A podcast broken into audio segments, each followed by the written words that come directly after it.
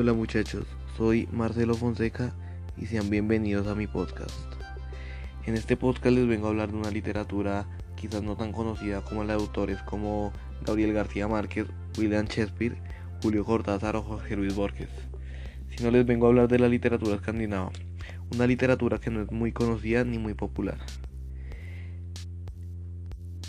Literatura la cual se basa principalmente en cuentos infantiles. En este primer episodio les voy a contar acerca del escritor Hans Christian Andersen y les voy a dar mis expectativas acerca del cuento del caracol y el rosal.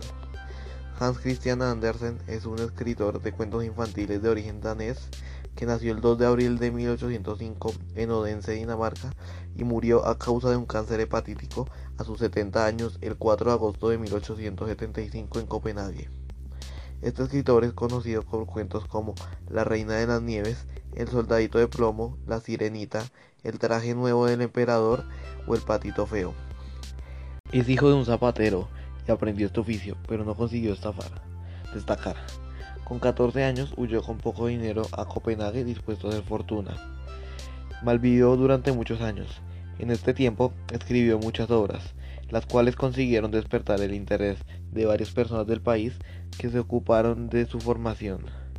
Además de sus grandes novelas de, y poesía, escribió una autobiografía llamada La aventura de mi vida en 1855, la cual es muy importante para conocer los puntos de vista y los ideales de este autor. Después de haber hablado acerca de este maravilloso autor, que se lo recomiendo mucho personalmente, les voy a dar mis perspectivas acerca del cuento del caracol y el rosal. Antes de darles mis expectativas, les voy a dar mi opinión acerca de la literatura en general.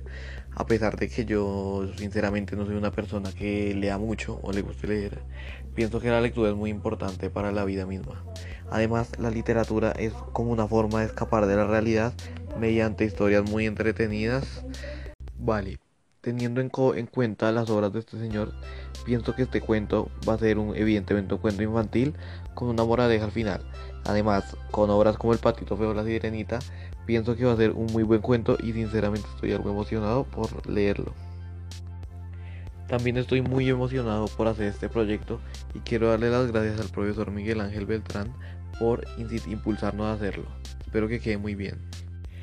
Bueno, después de decir mi opinión voy a podría dar por terminado el capítulo, pero voy a decirles que espero que disfruten el cuento, espero que lean acerca de este fabuloso autor y espero que disfruten el podcast.